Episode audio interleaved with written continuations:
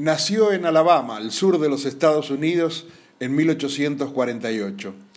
Ya de joven se involucró con los activistas que buscaban eliminar la esclavitud de los negros, que precisamente en el sur era la más terrible y despiadada, sobre todo en las inmensas plantaciones de algodón.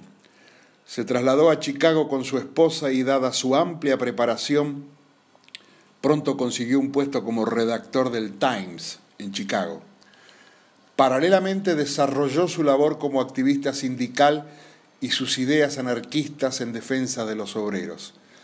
En 1877, y dada su abierta y clara posición en favor del derecho que reclamaban los trabajadores a la jornada de ocho horas, fue incluido en las listas negras de las patronales industriales y el diario lo despidió. El superintendente de policía le dijo que abandonase Chicago porque su vida corría peligro. Él permaneció en la ciudad, trabajando en organizaciones sindicales. Había una ley desde 1868 que implantaba la jornada de ocho horas, pero nadie la cumplía.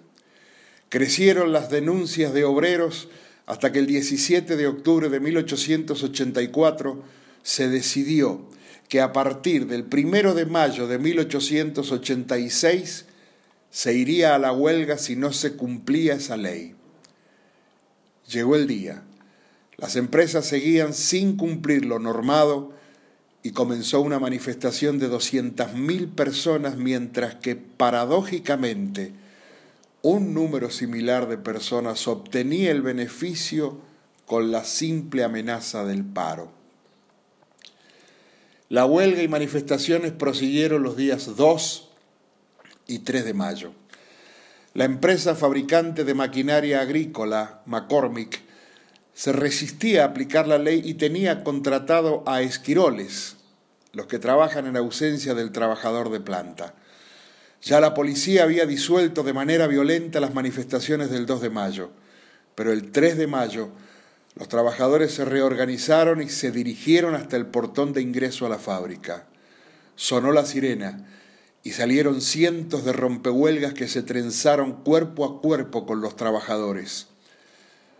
De pronto llegó la policía y comenzó a disparar a mansalva sobre la multitud, provocando varios muertos y heridos. Se organizó un acto de repudio para el 4 de mayo de 1886 Allí se concentraron unas 20.000 personas. 180 policías se presentaron, dispararon y produjeron centenares de muertos y heridos. Los obreros arrojaron bombas generando la muerte de un policía y algunos heridos. Se produjeron masivas detenciones. Nuestro hombre, herido y prácticamente sin haber intervenido en la lucha, se entregó en solidaridad con sus compañeros. Años después se descubrió que no tuvo ninguna responsabilidad en los hechos por los que lo acusaron. Quedó entre los siete que recibieron condenas, dos a prisión perpetua y cinco a la horca. El 11 de junio de 1887 se procedió a la ejecución de la condena. Uno de ellos, carpintero de 22 años, se suicidó en su celda. Pero escuchemos lo que escribió el prócer cubano José Martí, corresponsal en aquel tiempo de nuestro diario La Nación. Salen de sus celdas, se dan la mano, sonríen, les leen la sentencia, le sujetan las manos por la espalda con esposas, les ciñen los brazos al cuerpo con una faja de cuero y les ponen una mortaja blanca como la túnica de los catecúmenos cristianos. Abajo está la concurrencia, sentada en hilera de sillas delante del cadalso como en un teatro. Firmeza en el rostro de Fischer. Plegaria en el de Spies, Orgullo en el de Parsons.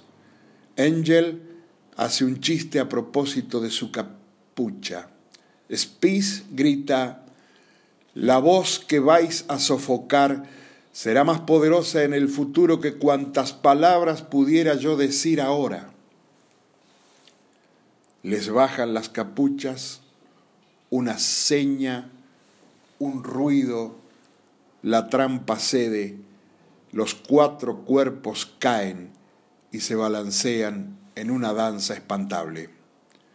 Así murió Albert Richard Parsons con 39 años de edad, uno de los siete mártires de Chicago por los hechos de mayo de 1886 y por los que se conmemora el Día Internacional de los Trabajadores, salvo en Estados Unidos y un par de países más.